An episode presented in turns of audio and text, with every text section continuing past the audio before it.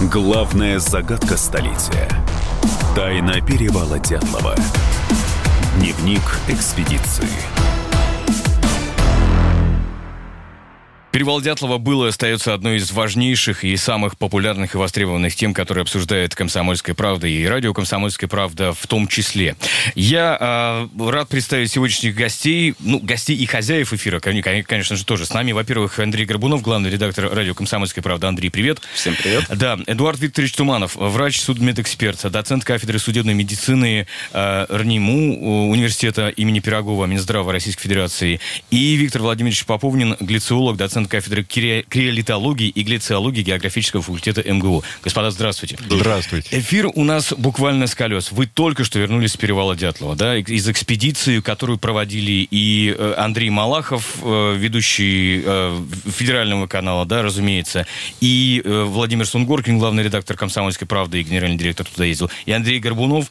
Все вы там были, ну, да? Э, да, все мы там были, но э, мне кажется, все, когда начинают говорить про эту экспедицию, начинается с того, что журналисты поехали расследовать там а, в очередной раз тайну перевала Дятлова, а на самом деле самое крутое в этой экспедиции то, что это вот очень большие профессионалы, глициолог наш Специалисты. дорогой, да, да. судмедэксперт, а, сотрудники прокуратуры там были. То есть мы в какой-то степени журналисты были ассистентами, а всю работу вот не какие-то дилетанты проводили, а настоящие профессионалы, которые, ну, я думаю, и помогут нам а, понять, что же на самом деле произошло на перевале. И да, действительно, ну, а, мы только что с поезда буквально час назад спустились. Еще пахнет костром, я для наших радиослушателей сейчас скажу. Действительно так. А, господа, скажите, пожалуйста, трагедия, которая произошла на перевале Дятлова, гибель э, группы Дятлова, случилась 60 лет назад.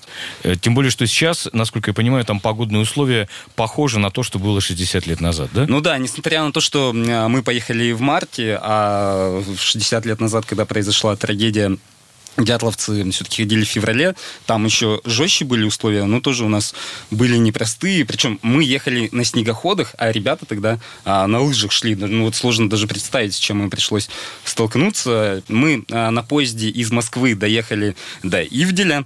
Потом нас э, на машинах забросили до заброшенного поселка Вижай. Причем, как я понимаю, не просто на машинах, это были серьезные внедорожники. Ну да, да, это были внедорожники, потому что там по всяким оврагам нужно было ехать. Там хотя бы все было застывшее еще. Ну, э, зима в самом разгаре, несмотря на то, что март. И потом вот от э, Вижая, от этой базы нужно было 90 километров пройти. Ну, почти 100. 105. А, 105, 105, да? 105. На снегоходах, да? Да, на снегоходах снегоходах, э, причем э, большая часть пути. В общем, там э, часть пути просто гигантские какие-то кочки, и мы постоянно вверх-вниз, вверх-вниз, вверх-вниз. А вторая часть пути по рекам застывшим. Плюс передвижение по рекам, то, что по прямой ты едешь, можешь большую скорость развивать, но в некоторых местах там не снег, а лед. И меня никто не предупредил, например, что э, газовать сильно нельзя на льду. И меня в один момент просто э, завер... Э, завернуло. Закрутило, такой, да? Да, да, да, завертело, и как будто такой дрифт получился. Я чуть не отскочил на скалу, ну вот несколько раз перекрутился, остановился. Но это еще полбеды, как потом оказалось, э, лед хотя бы он крепкий. А обратно, когда мы уже спускались, э, возвращались, там лед начал таять, погода резко улучшилась, э, то есть там градусов на 10, и реки начали, ну, лед на реках стал сходить. Сейчас Эдуард... И там многочисленные ручьи еще выходят, впадают в эту реку. И эти ручьи, выходят, когда выходят на лед реки, они его как бы растапливают. Mm-hmm. И поэтому действительно ощущение довольно острое, когда ты видишь вот проталину и думаешь, вот надо развить максимальную скорость, чтобы с какими-то криками пролететь ее.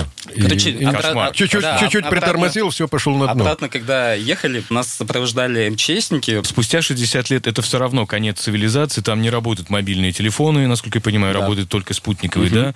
Там нет... Не, да, не... спутниковые там местами только берут. Местами, да? Там не о чего подзарядить, не знаю, там свои навигаторы или что-то такое. Ну нет, можно портативную зарядку ну, да. взять. Я спокойно заряжал. То это, есть это тут, туда не, пров... а, не проведено да, ну, слушай, ну ладно, давай совсем-то уж не будем сгущать краски. У нас а вот, генератор в палаточном а, лагере стоял. Ну, да, Да, и электричество спасает. у Ну, нас ну, знаете, было. вот не надо забывать, что там ледяные торосы, и в них влететь тоже как-то радости очень мало, потому что это порвет гусеницу, это разобьет мотор, если ты наскочишь на этот ледяной торос.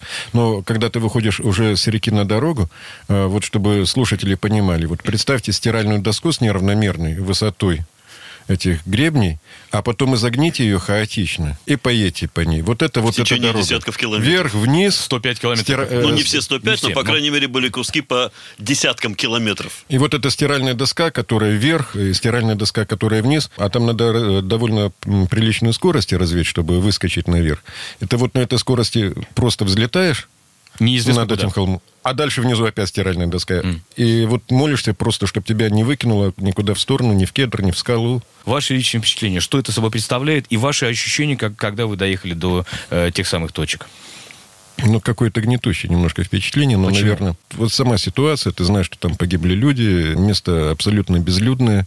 Если внизу вот еще под перевалом какое-то затишье, вообще нету ветра и относительно тепло, то как только заезжаешь наверх, сразу начинается сильнейший ветер. И ветер такой, что вот э, Андрей просто опрокидывался спиной на ветер и не мог упасть. Ну, это, то не он пар- преувеличение, парусный. это не преувеличение, это, Это не было, это да. действительно, вот ты не можешь упасть на спину, тебя ветер держит. И температура какая была? где-то 25-27 градусов мороза, но надо учитывать, что очень высокая скорость ветра, идет вот эта снежная крошка, летит на тебя. И есть такое понятие относительная температура, когда суммируется скорость ветра, влажность и температура. То, что называется по ощущениям, да? Да, ну, вот как, ну, пишут, когда вот э, на телевидении, да, прогноз погоды по ощущениям столько-то.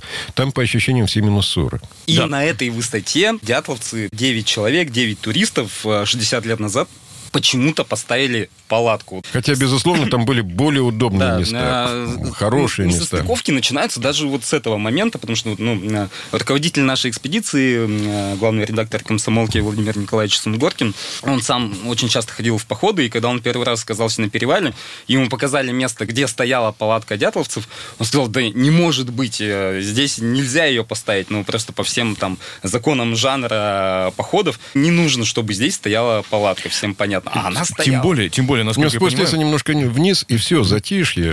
насколько Нету я ветра, понимаю- теплее намного. Дятловцы люди э, в походном плане, люди очень опытные, Да. И предположить, почему именно там была поставлена палатка, сложно на данный Но момент. у нас м, была версия, что они очень хотели побыстрее дойти до Тартена, поэтому они уже решили не спускаться в, Чтобы не вниз, терять высоту. Чтобы не терять высоту, потому что подниматься это всегда сложнее, чем спускаться, ну, по, по снежному склону, по крайней мере. Тогда получается все логично. Они вот ночуют, э, утром идут, и вот именно в этом месте, это как раз склон, если вырыть снег, то получается палатка в более-менее защищенном от ветра месте стоит. Ну, ми- меня удивило, удивило количество снега, потому что, ну, там же он достаточно плотный э, из-за того, что ветра дуют постоянно. Вот, и когда мы начали копать, чтобы поставить палатку, нужна была горизонтальная поверхность. И когда мы начали копать, там, метр копаем, там, глубже, а снег все не кончается. Виктор, там как, какой Да, э, я там снег? промерил Да, снегомерным глубина щупом, какая? сколько снега. Мало того, что постоянное изменение толщины снежного покрова, но в том месте, где поставили палатку, ну, как бы по реконструкции, где она стояла во время Дятловского похода, количество снега изменялось от 100 до 160 сантиметров. Практически в человеческий рост местами. Да, да. А чуть подальше пройти, вот когда к нам поднялись специалисты потом из Генпрокуратуры, они говорят, нет, палатка, скорее всего, стояла здесь. Там количество снега было 243 сантиметра. О. Да, то есть э, вот эта волнистость Но вот рельефа, эта разность, вот она, э, да, которая она мы, которая создавала определили пестроту. сотрудники прокуратуры, на самом деле она очень незначительна. Это вот буквально в метрах можно. Поход имел, эта экспедиция, большое значение, потому что сколько не изучая материалы дела, сколько не изучая вот фотографии с места происшествия, даже какие-то многочисленные видео, фотосъемки, которые выложены в интернете, они не дают полного представления о, о- о самом склоне. Я думаю, ни у кого из нас вот не было такого четкого понимания до того, как мы поднялись.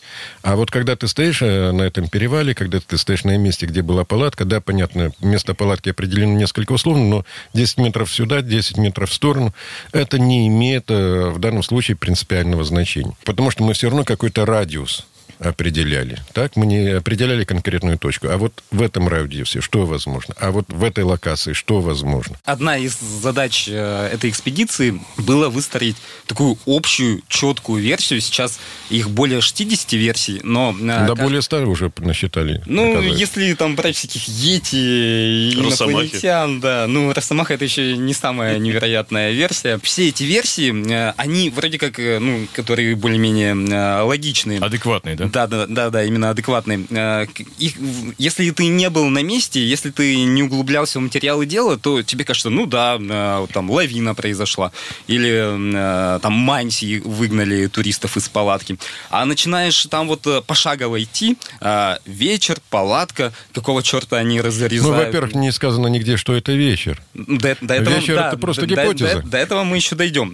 Ну, все равно, зачем они разрезают палатку? Они выходят через э, предназначенный для этого выход из этой палатки. Почему они бегут в одних носках по склону полтора километра? А Почему они р- развели костер, но умерли все равно от холода? Почему они э, не вернулись обратно? Как они получили переломы. И вот и наша задача была выстроить такую версию, которая бы не разбивалась какие-то детали, э, а детали критиков. Друзья, я просто хочу сделать небольшую паузу для рекламного блока на радио «Комсомольская правда». И как раз мы продолжим уже через пару минут. Пауза будет короткой. Главная загадка столетия. Тайна перевала Дятлова. Дневник экспедиции. Родные перестали узнавать вас? Коллеги не уважают? Голова идет кругом. Хотите поговорить об этом? В эфире радио «Комсомольская правда» психолог Сергей Аракелян подскажет, как решить любую проблему. Ведь нерешаемых проблем нет. Телефон доверия. Каждый четверг в 0 часов 5 минут по московскому времени. Главная загадка столетия. Тайна перевала Дятлова. Дневник экспедиции. Я напомню, с нами сегодня Андрей Горбунов, главный редактор радио «Комсомольская правда», Эдуард Викторович Туманов, врач, судмедэксперт, э, Виктор Владимирович Поповнин, э, э, ученый-глициолог. И мы говорим о том, что произошло на перевале Дятлова.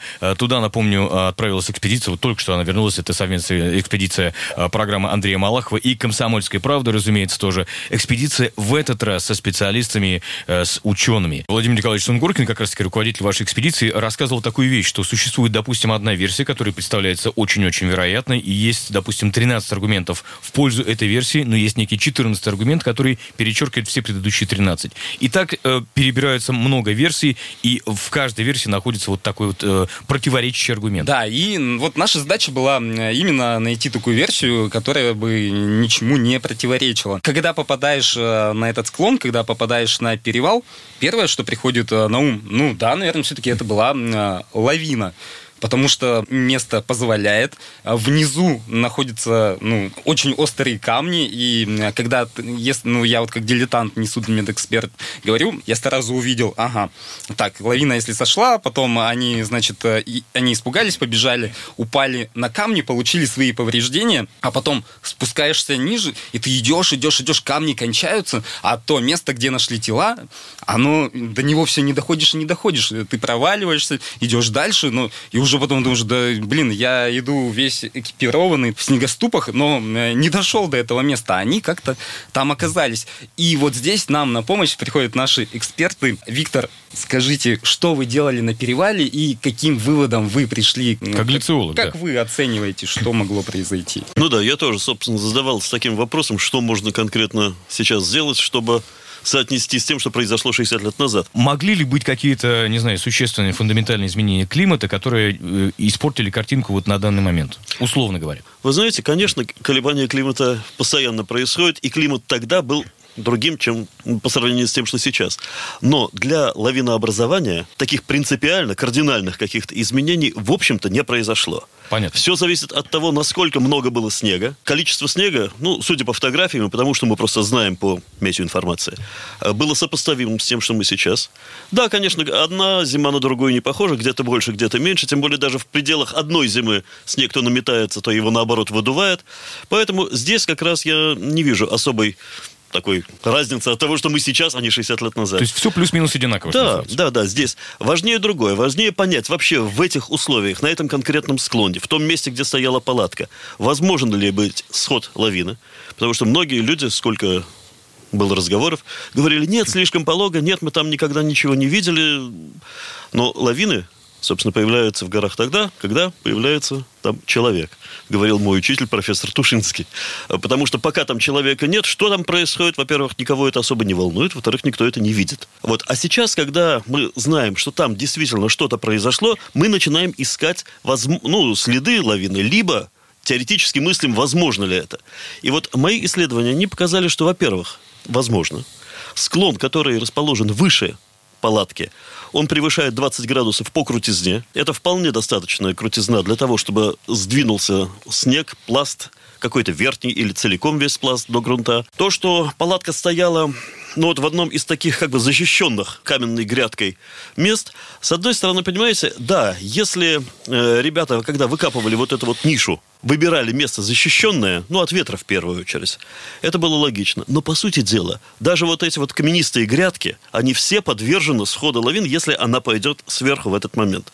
Созреет склон для лавинообразования или нет, это вопрос другой. Это зависит от того, как откладывался снежный покров, э, какая была температурная история до и в момент того, когда это все происходило, а на это влияет огромное количество погодных факторов, скачки температуры, ветер. Я уж не говорю про фактор подрезки склонов, когда они, собственно, ставили палатку. Виктор, расскажите про э, то, что вы с собой взяли, потому что нужно было видеть это рюкзак практически в длину самого Виктора Поповнина. Э, Какие были у вас измерительные приборы? Сколько вы э, на перевале провели времени? Потому что я-то знаю об этом, как вы под этим э, ветром сбивающим эти измерения делали. Это очень интересно. Расскажите об этом. Значит, я взял с собой приспособления, которые позволяли бы, во-первых, оценить толщину снега везде. Это снегомерные, такие многосекционные снегомерные щупы, которыми мы зондировали толщу в окрестностях этой точки. Вот э, я вам говорил, что количество снега постоянно очень сильно пляшет. И вот эти погребенные под снегом сейчас грядки камней, они действительно создают очень большую пестроту в распределении снежного покрова. Кроме того, для того, чтобы оценить, насколько была возможна вот эта ситуация, когда один пласт смещается по-другому, нужно было изучить ну, структуру снега. Поэтому я выкопал шурф, снежный шурф до грунта непосредственно, э, провел наблюдение по температуре внутри снежного покрова. Довольно низкие температуры, там в глуби минус 5, минус 6, там вот такие температуры были. Вот, э, посмотрел на расположение этих слоев. Более плотный, менее плотный. Провел изменение плотности. Потому что вот те приборы, которые я с собой тащил, во многом они были предназначены для определения плотности снега. Это очень важный критерий, чтобы понять, смещает, может ли смещаться один слой по другому. И плотность его неоднородная. Да, да, плотность очень сильно варьировала. И верхний слой, вот в том, в тех условиях, в которых мы работали, вот верхние 26-28 сантиметров были представлены очень плотным снегом, существенно плотнее, чем то, что было ниже. Это вот именно прообраз той снежной доски, о которой часто говорят. Потому что если вот такой жесткий, плотный снег, который где-то может держать ногу, ну, где-то может не держать, но, во всяком случае, он смещается, он теряет свою стабильность. Вот он как раз и может нанести травмы, о которых Эдуард скорее, скорее скажет более профессиональным языком, но э, это соотносится, по крайней мере, с теми травмами сдавливания, которые были у некоторых из э, травмированных участников экспедиции. Хорошо, а, то есть все, вы пришли к выводу, что лавина могла сойти. Ну Да. так, э, очень упрощая. Да, да, лавина там могла есть сойти. возможности, вы, есть предпосылки. Вы подтвердили свою гипотезу. Да. И мы тогда м, приступаем вот к этим к деталям. А, э, сошла- Но есть нюансы, сошла- что да, да? есть нюансы. Сошла лавина, их придавило. Придавило выход. Вот здесь есть два варианта. Значит, все зависит от того, насколько большой пласт сдвинулся. То есть, шел ли только верхний кусок этого пласта, либо сдвигался весь снежный покров накопившийся. Это первый момент. Второй момент – это сама палатка. Дело в том, что вот раньше, когда в 50-х годах ходили туристы, палатки же были немножко не такие, как сейчас. А сейчас Они, такие кажется, красивые, полусферы. Были, были такие. совсем не такие. если- Совсем не такие. так То есть говорить. это была брезентуха, как правило, для облегчения, без пола. То есть они вниз клали что-то, ну, на что потом кладут места для сна. Вот, и поэтому, может быть, стенка, смотрящая вверх по склону, она не была так сказать, соединена с полом, потому что пола самого как такового не было. Поэтому лавина могла либо войти вовнутрь палатки, либо, наоборот, сверху, попав на этот полог, в зависимости от ну, степени заглубления этой палатки вот в эту нишу, которую они выкопали, либо придавить сверху, либо не только придавить, но еще и войти вовнутрь. И вот именно такая ситуация либо придавила, либо, так сказать, вошла вовнутрь и заполнила снегом, ну, вот таким вот снежным конгломератом все вот это вот э, внутреннее пространство палатки, могло предопределить то, что там и ботинки, и вещи, Так, все ну, было в потом снегу. же поисковики, они спокойно достали эти вещи. Е- Лавина, все, она сошла. Зачем они, раздетые, без валенок, пошли вниз?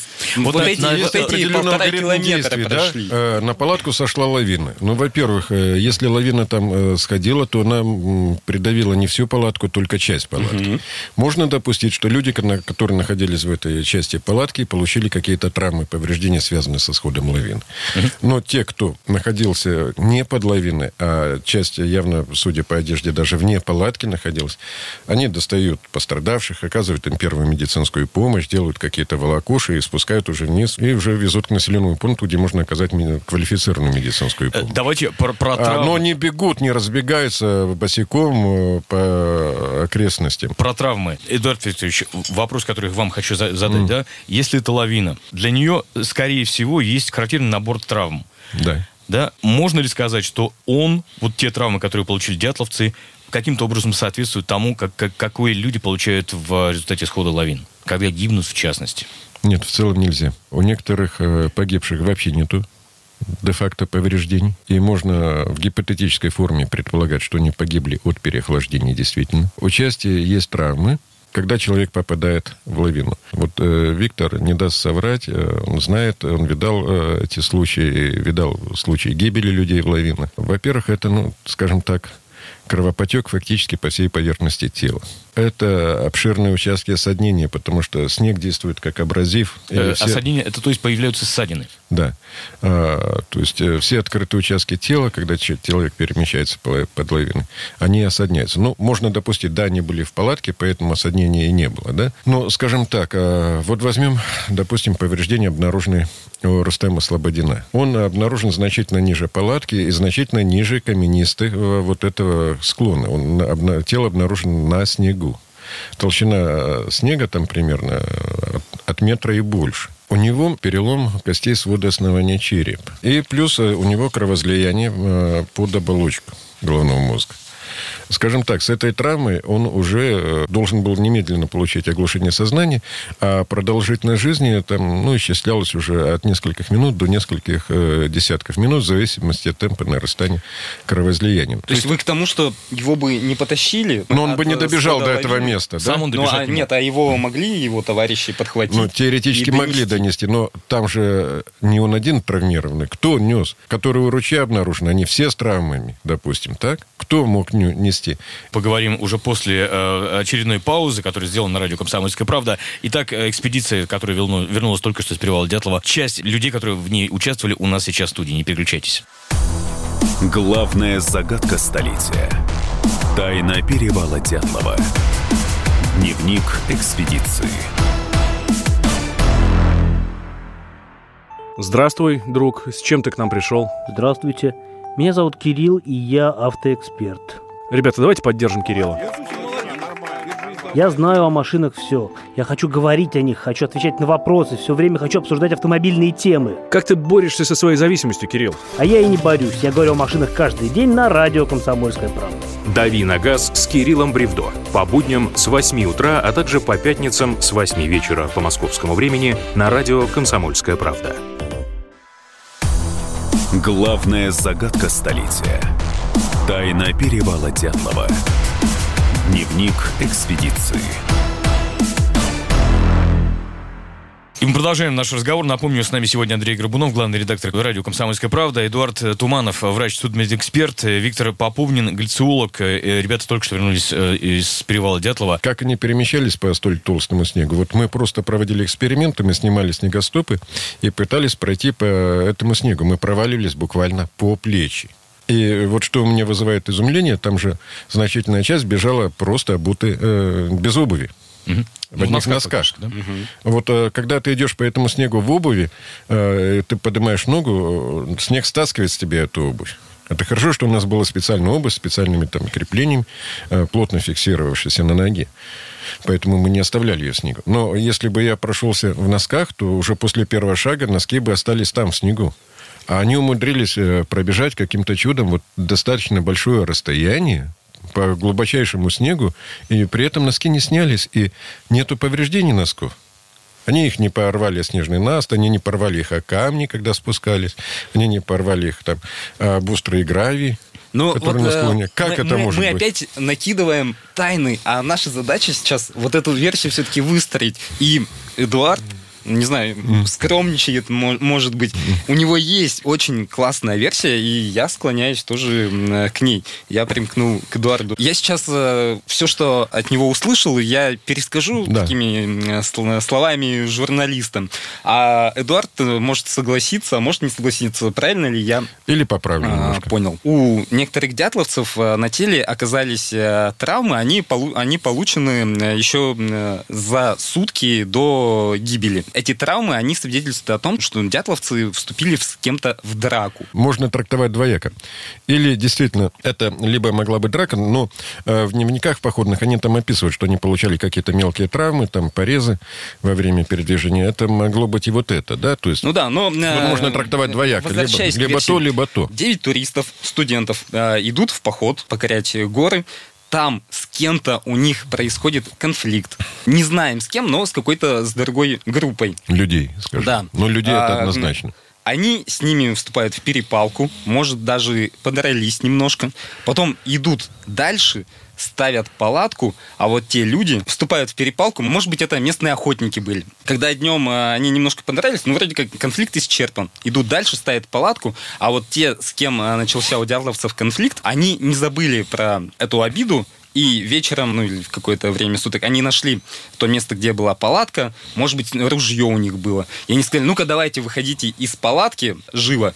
И гонят их просто вот по этому склону. А версия конфликта, это уже установлено по характеру травмы? Вот, вот прямо сто А, процентов понятно. Смотри, э, по характеру травм понятно, что они травмировались за сутки до гибели. И Нет, там часть, у, нет. у одного часть из... повреждений, часть повреждений, которые не были смертельными однозначно, да, просто часть повреждений, э, это более ранее, это не в Понятно. момент э, гибели. Там были какие-то гематомы, не гематомы. Кровоподтек. Кровоподтеки, как будто ударили кулаком. У кого-то сбили, были сбиты костяшки. Костяшки, да. Да, как будто... У кого это было? Да, там практически у всех. Да, э, как будто они вот э, с кем-то дрались.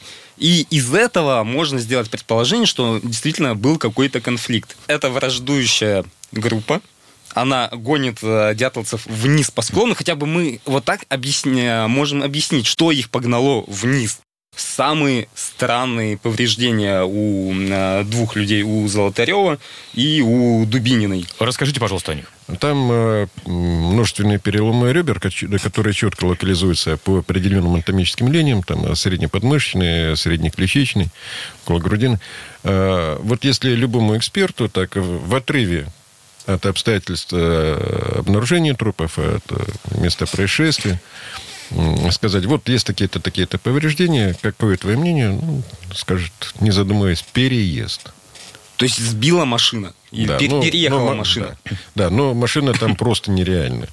Э, Там рельеф местности не позволит ни одной машине проехать. Если не машина, то что? А, и вот и мы все эти пять дней дискутировали, обсуждали, что это может быть. И там э, вариант А вертолет. Мог садиться вертолет и колесом, ну, шасси, задеть грудную клетку того же Золотарева. Теоретически это Теоретически возможно. возможно. Но это совсем такая конспирологическая версия, что какие-то а, военные прилетели, да, и э, шугали дятловцев, и в том числе сели, ну, я не знаю, как так получилось, э, вот э, шасси на Э, Золотареве Мы рассматривали версию, что схождение пласта снега, да, и, соответственно, сдавление груди э, мощным пластом снега, сверху на них обрушился снег. Ну, теоретически, если снег был э, мокрый, слежалый, и потом на них резко сошел, То есть большой плотности. Плотной, большой плотности можно допустить. Но тогда, допустим, вот у одного из погибших э, там вдавленный перелом черепа. Вот это не объяснить. С схождением снега, потому что при таком сдавлении были бы другие повреждения черепа. Понимаете, вот э, абсолютно прав. Вот Андрей говорит, вот все хорошо, там рассматриваем 14 фактов за, а потом находится 15, который оп, выбивает все эти 14. Виктор, ну, э, мы изложили, я изложил, там, опираясь на, э, Факты. на, на знания Эдуарда, вот такую версию. Ваша версия лавины, э, в которой вы тоже э, на перевале убедились. Э, Вы считаете, что она единственная правильная, что так, он- так оно и было, что сошла лавина. Как нам быть с тем, что они все ушли за полтора километра? Лавина э, прошла. С такими Всё. травмами. Да, в- они возвращ- возвращаются на место, а, э, надевают одежду и, там, не знаю, эвакуируются спокойно. Да, или костер Уносят разводят. Ну хорошо, я Печка у них была, Я- еда. расскажу то, как я себе представляю. По моей версии произошла вот какая ситуация. Ребята, находящиеся в палатке, испытывали вот такое импактное воздействие снега сверху. Ударные, то есть. Ударное, ударное, да. То есть э, снег мог либо сверху обрушить свод, вот той части палатки, по крайней мере, где лежали ребята. Мог сбоку, так сказать, э, заполнить палатку через вот эту отодвигающуюся стенку, если стенка не была соединена с э, полом. Как бы то ни было, если палатка подвержена вот такому забитому состоянию, она вся забита снегом, или, по крайней мере, снег придавил их сверху, им нужно каким-то образом спасать тех, кто получил травмы от того, что они лежали внизу. Травмы могут быть причинены двумя путями. Значит, травмы могут быть, ну, я имею в виду травмы, которые впоследствии уже на трупах были обнаружены, либо в момент вот этого изначального события, либо в процессе перемещения от палатки вниз к лесу. Так они бы не, они бы не спустились. Вот Эдуард же нам уже сказал, они бы не смогли спуститься вниз с такими травмами. Ну, а Значит- если кто-то кого-то переносил? Значит, э, здесь два Но, момента. э, извините, что Слишком перебью. много Э, пострадавших, Отвечая да? на Пашин вопрос, там же э, сохранились следы. То есть там э, вот такая череда шагов. Именно все шли с, э, сами. Э, Следов волочения там не было. Во-первых, травмы травмам рознь. Лавина путем сдавливания, снег путем сдавливания может привести к перелому ребер. Ну, вообще грудная клетка в первую очередь подвержена именно деформациям за счет сдавливания. И все вот эти вот дислокации, они могут произойти от давления снега. Первое. Травма черепа, которая была у одного из участников. Там у нескольких было травма черепа. Ну, у Тибо Ну, там у была точно да-да-да. такая же, да. Они могли быть получены либо еще в палатке, сейчас пока я не говорю про то, как они перемещались потом, э, в результате того, что снег придавил человека к любому твердому предмету внутри палатки. Это может быть любой предмет. Кружка, чайник, крепление от лыжи, что угодно. Понимаете, плотность снега, когда мы померили сейчас плотномером, э, 0,4 грамма на кубический сантиметр. То есть один кубометр весит 400 килограммов. А Сколько снега сверху съехало, ну, понимаете, это все зависит от того, какая масса, с какого расстояния была собрана здесь. То есть давление от э, этого снега, оно вообще было запредельным. Очень часто тела, которые погребены лавиной, лежат где-то там в нескольких десятках сантиметрах, они не могут не выбраться, ничего. Это настолько запрессованная и э, давящая масса, что травмы вот такого типа действительно могут быть. Я не утверждаю, что травмы черепа были получены именно в палатке. Если с травмами ребер теоретически ходить можно, здесь уязвимое место Стоп. какое, что очень Э, много Давайте ребер. так. Переломы Эдуард, ребер, да. переломам ребер э, рознь. Если э, там сломан фактически весь каркас грудной клетки. Для понимания, я как-то получал травму, это был ушиб ребра. Это- я, я думал, что я сдохну, простите за выражение. Это настолько больно. Это очень больно. Но добавим следующее. Человек в эффективном состоянии может э, не почувствовать боли, даже с серьезными ранениями, э, еще какое-то время сохранять способность к перемещению. Но вот просто представим, сломано второе-седьмое ребро по одной линии, второе седьмое ребро по второй линии и по третьей линии. При этом э, эксперты описывают, что в плевральных полостях была кровь. С трудом дошли до этого кедра. А о том, чтобы бежать туда, босиком, ну, это, конечно, абсурд. Какое бы там эффективное состояние ни было. Э, Это раз. Во-вторых, э, все ребята психологически устойчивы. Это не истерички пошли в поход, которые боятся собственной тени. Они знали сложности похода предстоящие, они э, прошли соответствующую подготовку. Они все спортсмены-разрядники, обучены оказанию первой медицинской помощи. И, ну, допустим, проходит лавина, действительно кого-то сдавливает в палатке. Лавина не идет часами. Вот он, это секунды. Прошло и прошло событие. Закончилось. Так, Секунды, Вы да. согласны? Да, да, это действительно правильно. А, Событие было, прошло. Те, кто стоял снаружи, э, те, кто был внутри палатки, но не задел, что предпринимают? Начинают вытаскивать э, пострадавших, оказывать первую помощь, э, утеплять их, если они раздеты и так далее, и так далее. Да? Чтобы хотя бы они от холода Вот это, было, умерли. вот это было бы логично. Ничего этого не сделано. Палатка разрезана не снаружи. Изнутри. Палатка разрезана изнутри. Это говорит о том, что их не извлекали снаружи, да, а они изнутри выбегали. Я просто хочу сделать небольшую паузу для рекламного блока на радио «Комсомольская правда». Итак, э, экспедиция, которая верну- вернулась только что с перевала Дятлова, часть людей, которые в ней участвовали, у нас сейчас в студии. Не переключайтесь. Главная загадка столетия. Тайна перевала Дятлова. Дневник экспедиции. Магеллан прошел вокруг света за три года, и его знает весь мир. Фок и паспорту потратили 80 дней, и про них написали книгу. А с нами это можно сделать всего за полчаса. Знаменитые путешественники в прямом эфире расскажут, где побывали, что увидели и через что пришлось пройти, проехать, проплыть и пролететь. Совместный проект «Радио Комсомольская правда» и Русского географического общества «Клуб знаменитых путешественников». Отправление каждый четверг в 12.05 по Москве. Главная загадка столетия. Тайна перевала Дятлова. Дневник экспедиции.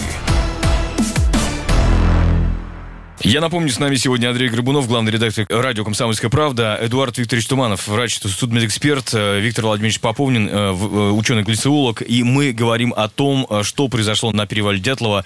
Туда, напомню, отправилась экспедиция. Вот только что она вернулась. Это совместная экспедиция программы Андрея Малахова и «Комсомольской правды», разумеется, тоже. Эдуард, по возможности, версия судмедэксперта тогда в чем заключается? Ну, чтобы версия, которая описывала бы картинку максимально полно.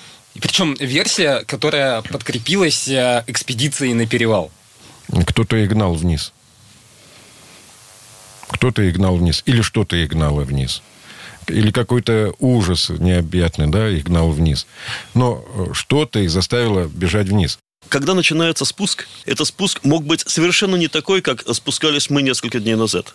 Дело в том, что несколько дней назад было спускаться, может быть, даже сложнее, чем дятловцам. Из-за того, что наст, который образовался вот три дня назад, он, по сути дела, ногу не держал, нога проваливалась. Более жесткий и более мощный такой наст, он мог позволить действительно продавить сантиметров на 5, на 10, но не глубже.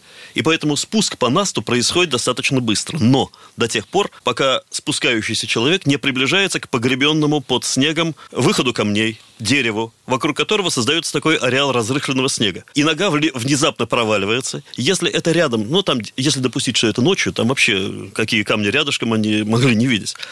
И вот травма черепа могла быть получена именно на спуске, может быть, на заключительной части спуска. Там было несколько грядок камней. То есть падение на камень, другими Паде- падение на камень. Ну, это сообразуется, да, это могло быть, действительно. И тогда, да, человек не может с такой травмой ходить. Но оставлять человека на склоне ни один здравомыслящий турист, в общем, не знает, под руки, так сказать, даже если человек потерял сознание, спустить к ветровому укрытию. То есть э, это могло быть. Я понимаю, что с самого верха тащить человека вниз с такой травмой бессмысленно совершенно. Вот э, я бы, наверное, в такой ситуации даже и не уходил бы вниз, пусть в этом укрытии, в палатке, но все-таки оставался. Но они уже пошли. Они не знали, пойдет ли за этой лавиной другая лавина. Испугаться, что пойдет за этим еще что-то, они вполне могли. Это, в общем, было об- обосновано. И если одни травмы были получены от сдавливания в палатке, другие травмы были получены, ну, где-то о камне там по дороге туда, в принципе, это все тоже, на мой взгляд, не противоречиво. С учетом количества пострадавших, Но там Э. были и количество определенное с учетом, без нет, трав. так вот, с учетом количества пострадавших, э, людей для того, чтобы перенести пострадавших вниз, уже не хватало. Прокуратура, она сейчас э, работает в связке, например, на- с Виктором Поповниным. А, Виктор, расскажите, что это за сотрудничество? Прежде всего, официальная версия прокуратуры это все-таки то, что, помните, там вот это выражение э, причины непреодолимой силы. Вот эти Обстоятельства обстоятельства, да, непреодолимые силы подразумеваются под этим, ну, какие-то природные, в общем-то, механизмы, скорее всего. То есть, ну, лавины так негласно как бы подразумевается. Просто нужно найти аргументы, хотя бы подтверждающие естественный такой ход событий. То, что, видимо, и хочет прокуратура. Моя цель – это показать, что их версия имеет право на существование. По-видимому, я дам им примерно такое и заключение, что да, аналогично. Было ли это так или не было это так, ну, я думаю, мы никогда не узнаем. Крайне не хотелось бы, чтобы сотрудники прокуратуры, скажем так, делали упор только на одну версию. Безусловно, да, рассмотреть все версии и рассмотреть их максимально объективно, потому что, ну, вот все, кто был, специалисты МЧС, я думаю, исследователи скажут, что, конечно, вот когда на месте прошли весь этот путь, то очень многое изменилось в представлении о том, что произошло на перевале Дятлова. Что-то стало более сложным, что-то стало более простым, а что-то стало еще более загадочным. Мы остаемся в вопросе. Во всяком случае, я остаюсь в нем. Я думаю, что Андрей Горбунов, э, главный редактор радио «Комсомольская правда» тоже. Напомню, что с нами также сегодня Эдуард Туманов, врач-судмедэксперт, и Виктор э, Поповнин, глациолог. Ну и сейчас э, давай услышим Владимира Николаевича Сунгоркина. Вот как раз, когда поезд только пришел, и на перроне он нам дал комментарий, что же, по его мнению, помогла сделать данная экспедиция. В целом, экспедиция, мне кажется, была очень содержательная, очень полезная, потому что как ни странно, за 60 лет происшедших после этого странного загадочного события, гибели э, группы там, было очень мало э, по-настоящему правильно построенных исследований этого феномена. И вот сейчас, во-первых, мы, я считаю, впервые провели правильные исследования лавинной опасности в этом месте. Вот впервые мы можем сейчас совершенно четко сказать, не потому что там была группа журналистов, а потому что там был хороший специалист э, по лавинам, и мы можем уверенно уверенно сказать, что лавины там быть могут. Но при этом я бы добавил теперь уже от себя, да, лавина могла быть, но, но лавинная версия никак не объясняет то, что там случилось. У нас э, до этого проводился такой знак равенства у всех, кто, значит, пытливых исследователей. Типа, ну, если лавина там может быть, то вот она их и убила. Другая версия, нет, она их не убила, потому что лавина там быть не может. Э, вот в данном случае мы получили очень интересный, я считаю, научно обоснованный результат, состоящий из двух составляющих. Первое, лавина там быть могла, лавины там быть могут. Ну, не лавины, лавина – это громкое такое слово. Сразу все наши слушатели представят то, что они видели по телевизору, эти огромные массивы снега, несущиеся со скоростью поезда и сметающие все на своем пути. Нет. Там в случае э, с перевалом Дятлова это, это возможен сход небольшого куска снега, так называемой снежной доски, она буквально как доска может сойти, но но если даже она сошла там, она ничего не объясняет и случившееся. Вообще ничего. И это мы переходим ко второй части. Точных, это сказать, можно уже сказать, научных результатов этой экспедиции. А вторая часть выглядит так. Благодаря участию в нашей экспедиции очень э, известного и, э, в профессиональных кругах и опытного судмедэксперта Эдуарда Туманова, мы можем с большой долей уверенности, которую я считаю так процентов 100 так уверенности, что травмы свои эти ребята, большинство травм получили уже внизу, ну, те, кто следит за сюжетом, они знают, что от палатки, которую туристы взрезали во многих местах, они прошли около километра, и по версии, значит, так называемых сторонников лавинной версии, вообще природной такой версии, они получили кучу травм около палатки, а потом они дошли до э, кедра, э, второй такой сакральный пункт да, в этой истории. И там погибли от тех ран, которые они получили знает где, около палатки. Так вот, на сегодня мы можем с уверенностью сказать, что это второй вывод, что все свои травмы которые привели к смерти, большинство э, участников группы получили у кедра. И, опять же, никакой лавиной версии эту историю э, не, не объяснить. И мы можем сказать это с уверенностью 100%, э, потому что мы прошли этот путь весь вместе с судмедэкспертом, и понятно, что с теми травмами, которые нам известны, эти, эти ребята не могли этот путь совершить по определению. Третье – важная вещь, которая мне представляется, э, это уже мои ощущения лыжника. Э, я много лет, лет так 12 я был э, лыжным туристом, таким же, как Дятлов, и ходил и руководителем, и участником лыжных походов на Дальнем Востоке. Я абсолютно убежден, что тот путь, который группа дятловцев совершила, во-первых, они его не могли совершить ночью. Считалось же, что там по каким-то остаткам пищи. Они, видно, что все с ними случилось ночью. Вот ночью они прошли этот путь. Ночью этот путь совершить невозможно, проще умереть, чем совершить в ночи путь до Кедра.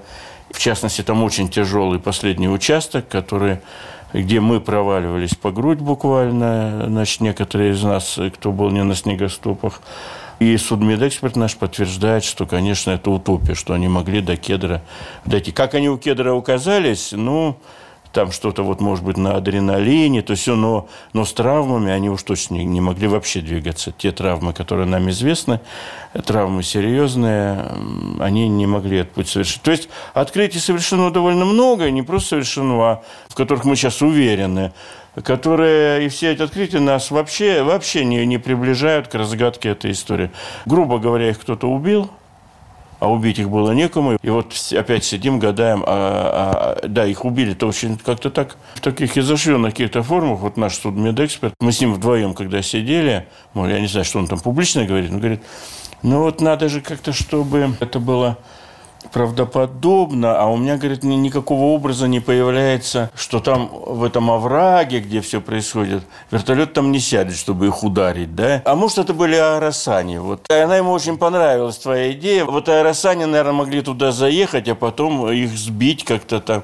Ну, представляете, каких к черту аэросани? Ну, это уже вот лихорадочно судмедэксперт пытается найти но как эти травмы могли возникнуть? В общем, история стала еще интереснее, мне кажется, после нашей экспедиции и еще более загадочной, чем была, потому что мы сегодня можем целый ряд всяких гипотез, и прежде всего, что они получили травму от сошедшей снежной доски, и поэтому все это вот случилось то, что случилось. Наш судмедэксперт, он абсолютно уверенно заявил, что после тех травм, которые они получили там, ну, они могли бы пройти, ну, кто 10 метров, кто 5, кто вообще не мог пройти. Дальше у нас там была гипотеза, так, гипотез же много, 70 там версий насчитывают, что вот они друг друга как-то вели, да, следов-то 8 было. Ну, вот он говорит, ну, как вели? Вообще-то люди уже были фактически трупами, да. Это, получается, сами-то непонятно, как они туда дошли. Еще и трупы несли. Не несли, а вели их почему-то. Следы-то. Представляешь, ну, а бред какой-то. Вот коротенько. Читайте на сайте «Комсомольской правды» продолжение в расследовании того, что происходило на перевале Дятлова. Слушайте радио «Комсомольская правда». В эфире также будет, я думаю, еще немало программ, посвященных этому загадочному событию 20 века. Главная загадка столетия. Тайна перевала Дятлова. Дневник экспедиции. Товарищ адвокат! Адвокат! Спокойно, спокойно. Народного адвоката Леонида Альшанского хватит на всех. Юридические консультации в прямом эфире. Слушайте и звоните по субботам с 16 часов по московскому времени.